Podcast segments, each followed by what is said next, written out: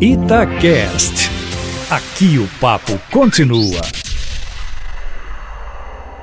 Os eventos trágicos decorrentes das enchentes que atingiram principalmente Belo Horizonte no mês de janeiro sinalizam uma mudança de prioridades a serem atendidas na capital mineira nos próximos anos. A questão da segurança pública fica em segundo plano diante dos graves transtornos à vida da cidade provocados pelas chuvas intensas e atípicas. Não que a violência esteja resolvida, mas estamos lidando com um desafio maior nesse momento.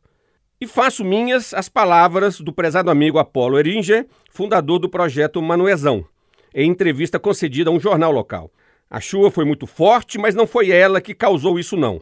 O que ela fez foi expor a fragilidade da concepção de gestão das águas em Belo Horizonte. E o problema vem de longa data, certamente atrelado às sucessivas políticas de canalização de córregos e impermeabilização do solo da cidade. Não se trata de culpabilizar o prefeito A ou B. Devemos reconhecer apenas que as sucessivas políticas urbanas de Belo Horizonte nos últimos 100 anos priorizaram o automóvel particular e, consequentemente, a canalização de córregos para abertura de avenidas, inclusive com ampla aprovação popular. Nada foi feito sem que houvesse elevado grau de concordância dos belo-horizontinos. E o principal exemplo é o Boulevard Arrudas. O mais importante nesse momento não é identificar bodes expiatórios. A tarefa que se apresenta à capital mineira é a busca de soluções. Ficar amaldiçoando o passado não vai nos levar a lugar algum. É preciso olhar para frente e priorizar a discussão de ações concretas que possam minimizar o efeito das futuras chuvas na vida da cidade.